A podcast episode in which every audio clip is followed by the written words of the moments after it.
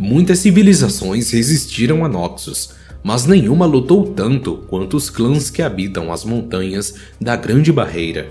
Embora esses minotauros ferozes tenham protegido por séculos as rotas terrestres de comércio que levavam à antiga cidade de Zaun, eles preferiram não se envolver nos grandes conflitos de Valoran. O nobre guerreiro Alistar era respeitado entre todos os clãs, nos picos das montanhas, seu brado era capaz de afugentar até mesmo os mais corajosos invasores. Só os mais imprudentes decidiam ficar e enfrentá-lo. Mesmo assim, nas assembleias do clã, ele sempre pedia para seu povo firmar parcerias mais fortes com outras raças mortais. Mas muitos viam os minotauros como reles animais, o que minava qualquer chance de interação e os mantinha à margem da sociedade. Foi aí que Noxus veio com uma promessa mais atrativa. Mandaram a matriarca da casa Tevain como emissária para anunciar que o Império estava prestes a tomar Basilish, uma cidade costeira do leste.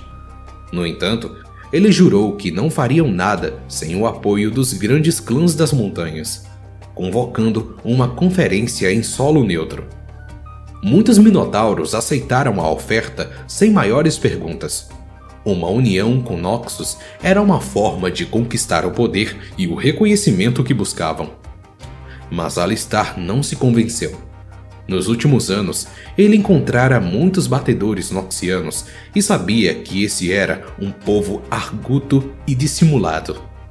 Por esse motivo, o clã o enviou para se reunir com Tevain ao lado de 50 dos mais poderosos guerreiros, a fim de recusar qualquer tipo de aliança.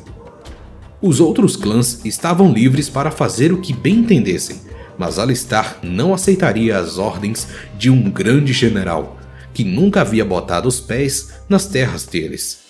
Sob o disfarce de uma trégua, ele e seu povo foram traídos. Os clãs maiores já haviam jurado lealdade a Noxus, e os representantes desses voltaram-se contra Alistar assim que ele deixou clara a sua posição. A batalha foi rápida e sangrenta. Alistar esmagou o crânio da senhora Tevain com as próprias mãos. Mas logo, ele e os sobreviventes foram presos e mandados para a capital noxiana, acusados de incitar o ódio os pobres minotauros foram jogados nas arenas dos desafiadores, como parte de um sinistro festival de combate conhecido como Carnificina. Alistar ficou horrorizado com o canto dos espectadores, sedentos por sangue. Ele implorou que seu clã não revidasse, não cedesse às monstruosidades que os Noxianos tanto desejavam. 21 dias depois, quando o festival acabou, Alistar era o único sobrevivente da tribo com o público atirando pedras e frutas podres em sua direção. Forçado a enfrentar desafiador após desafiador, ele foi obrigado a lutar feito um animal e pensar como um. Ele matou tanto que até as lembranças de sua terra natal ficaram manchadas de sangue. Alistar já não era mais o mesmo quando encontrou Aelia, uma servente nas arenas. Primeiro, ele urrou e se jogou contra as grades da jaula, esperando que ela se assustasse ou o fustigasse como os outros. Mas a Ilia não fez nada disso. Ela voltava todos os dias e falava com ele num tom de gentileza e respeito, até Alistar responder da mesma forma. A terra natal de Aelia também fora conquistada por Noxus. Ver o sofrimento de Alistar a convenceu de que os dois deveriam deixar essa cidade abominável. Ela sussurrou seu plano com o rosto colado nas grades da jaula. Pela primeira vez em muitos anos, Alistar notou que conseguia lembrar de sua terra sem pensar na maneira como havia sido tirado de lá. Uma noite, a Elia levou a chave da jaula até Alistar. Ela fizera muitos sacrifícios para organizar essa fuga, e ele jurou retribuir tudo em dobro. Eles correram até o rio, onde uma barca de carga os esperava. No entanto, ao embarcarem, agentes noxianos surgiram das sombras. Alistar partiu para o ataque, completamente cego pela fúria. A Elia tentou chamá-lo várias vezes, mas ele não escutou. Quando Alistar terminou de trucidar os inimigos, a barca já havia partido com a Elia.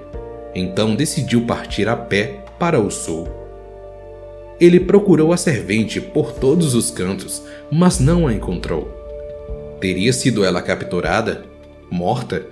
Não parecia haver pistas a serem seguidas. Semanas depois, um golpe político abalou as estruturas nefastas do Império e a fuga do Minotauro foi esquecida.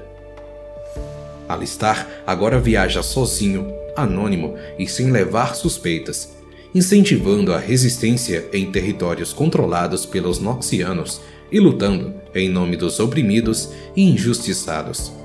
Só depois de varrer a vergonha que domina seu coração retribuindo cada gesto de bondade e crueldade, Alistar voltará às montanhas e deixará a fúria que sente para trás.